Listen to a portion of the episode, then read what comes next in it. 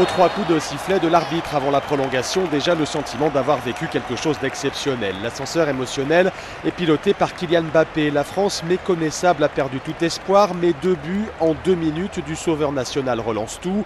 La finale bascule alors dans l'irrationnel. 109e minute, Léo Messi envoie une nouvelle fois l'Argentine au paradis. 118e, Mbappé encore lui grave son nom dans l'histoire, un triplé en finale de Coupe du Monde, 3 partout, score final, la séance de tir au but est insoutenable. Avec au bout du bout la libération pour l'Argentine. Alfred Hitchcock n'aurait pas fait mieux. Un scénario à couper le souffle.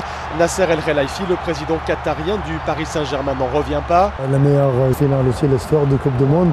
Et même Didier Deschamps, malgré l'immense déception, le reconnaît. Une finale fantastique de par euh, le scénario, mais on n'est pas du bon côté à l'arrivée. Hier soir, c'est l'Argentine qui a gagné, mais le football aussi.